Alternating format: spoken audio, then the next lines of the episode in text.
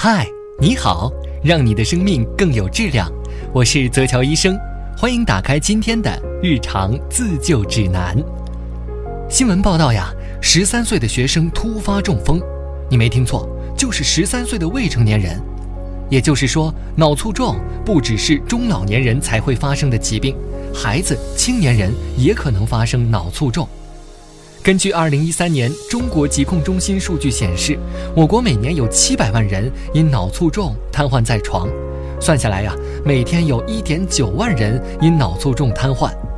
看到这个数据，真是让人惊出一身冷汗。那么，为什么脑卒中会找上年轻人呢？脑卒中啊。也称脑梗死，又叫脑中风，发病原因一般为动脉粥样硬化、心源性脑栓塞。其次啊，小动脉闭塞也是会引起脑卒中的。为什么这类疾病会出现年轻化呢？究其原因，无非是以下几个习惯惹的祸：精神压力过大。由于社会的快速发展。人们普遍进入快节奏的生活和工作模式。当今社会，买房买车成为压在年轻人身上的两座大山，这给每天忙于工作的小年轻们造成了巨大的精神压力。再加上这些压力没有得到及时的排解和释放，久而久之，这些压力便会引起心跳加快、心血管收缩，导致心肌缺氧。严重时会导致心绞痛，继而引发猝死。作息不规律也难辞其咎。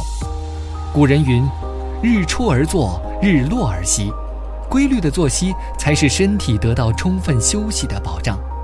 而现在的年轻人大多是夜猫子，长期熬夜严重扰乱人体生物钟。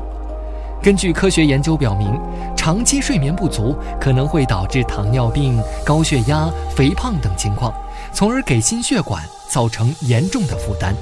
时间久了，突发脑卒中也就不足为奇了。当然，饮食不健康也是一个重要的因素。根据研究结果显示。美国仅2015年缺乏健康饮食或者摄入大量不健康食物，就可能和四十多万例心血管疾病的发生直接相关。还有啊，就是经常抽烟喝酒的朋友要格外注意，比起不抽烟的朋友，长期吸烟的人更容易诱发心血管疾病，继而导致心肌梗死。长期喝酒会导致血压升高、心率加快，大大增加患心血管疾病的风险。除此之外，乱用药物以及咖啡摄入过量，也会增加脑卒中发生的风险。口服避孕药会增加心肌梗死的危险性，而咖啡摄入过多会导致心跳骤停。所以，选择正确的避孕方式以及生活方式，对健康有益无害。缺乏锻炼也是当今年轻人的一大通病，忙着工作，忙着玩手机、玩游戏等。一个月可能也运动不了几天，而运动量不足、运动量过大以及运动的方法错误，都可能会引起猝死。所以，我们平时要勤锻炼，同时也要注意锻炼的方式和强度。其次，肥胖或超重的人，患脑卒中的风险会增加。随着生活条件的改善，许多人秉着能吃是福的心态，开始过度摄入高蛋白、高脂肪、高胆固醇的食物。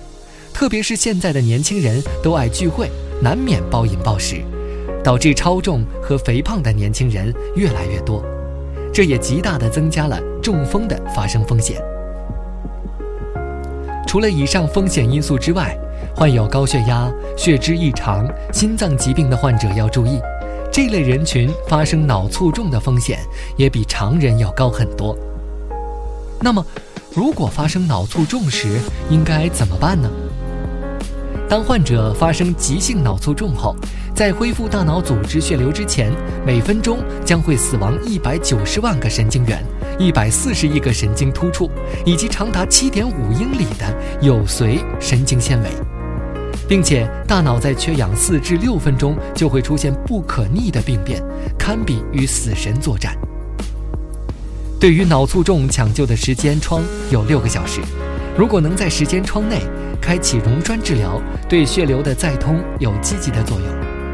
而血管再通的最佳治疗时间在黄金四点五小时内，且越快越好。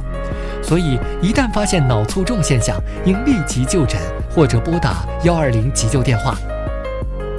脑卒中严重危害人们的生命，那么我们平常生活中应该如何来预防脑卒中的发生呢？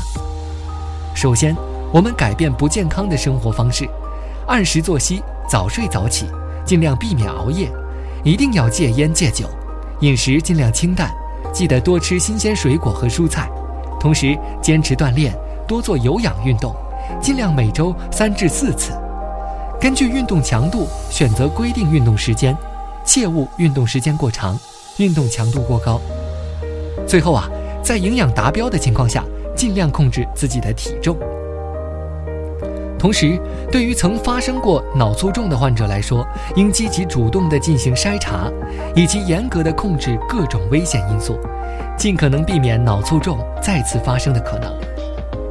心脑血管疾病严重危害人体健康。